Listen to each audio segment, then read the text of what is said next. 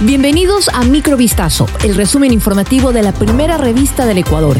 Soy Gabriela Pinasco y estas son las noticias que marcaron la jornada del día.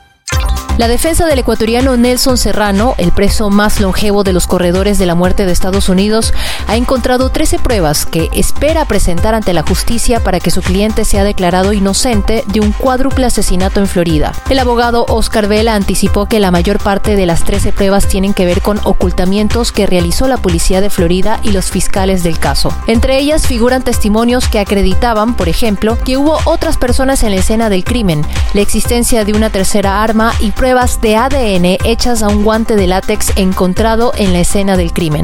Los conocidos como crímenes de Bartow ocurrieron en 1997 en una empresa de la que Serrano era socio y por la que fue condenado en 2006 a cuatro penas de muerte, pese a que, según Vela, se demostró en el proceso que se encontraba en Atlanta en ese momento.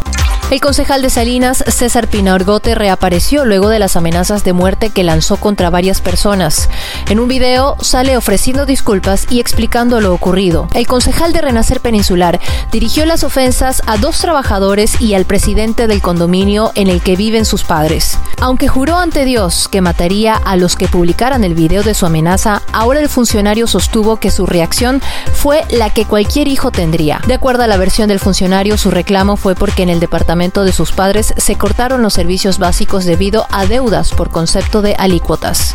Una mujer de 42 años fue asesinada dentro de su domicilio en Babahoyo, en la provincia de Los Ríos. El crimen fue denunciado por la asociación LGBTIQ Silueta X este miércoles 2 de agosto. En un comunicado, la organización señala, Wendy, una mujer trans de 42 años de edad, fue acribillada por cuatro sujetos fuertemente armados a bordo de dos motos. De acuerdo con la asociación, ella se encontraba en su vivienda cuando los cuatro sujetos ingresaron y abrieron fuego contra ella en el sector La Malaria. Luego de aquello, la policía acudió al lugar de los hechos para hacer el levantamiento del cadáver.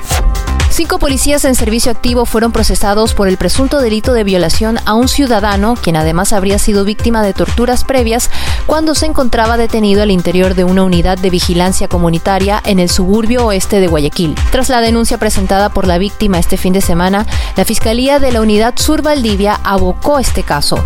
El denunciante aseguró que fue agredido sexualmente la madrugada del 30 de julio cuando se encontraba detenido al interior de la unidad policial ubicada en las calles 29 y La J. Relató que varios policías lo trasladaron a una habitación en donde lo torturaron a través de agresiones físicas. Después, uno de los policías habría abusado sexualmente de él con un objeto contundente. Un segundo uniformado hizo lo mismo mientras los otros policías comenzaron a rociarle gas pimienta. Luego de esto continuaron agrediéndolo con golpes en la cara, mientras que con un machete le daban planazos en la espalda.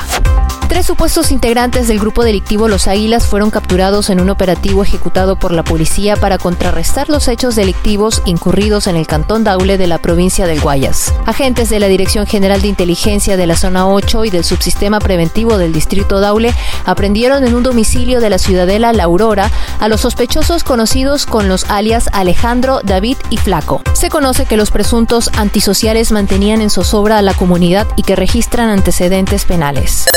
Esto fue Microvistazo, el resumen informativo de la primera revista del Ecuador. Volvemos mañana con más. Sigan pendientes a vistazo.com y a nuestras redes sociales.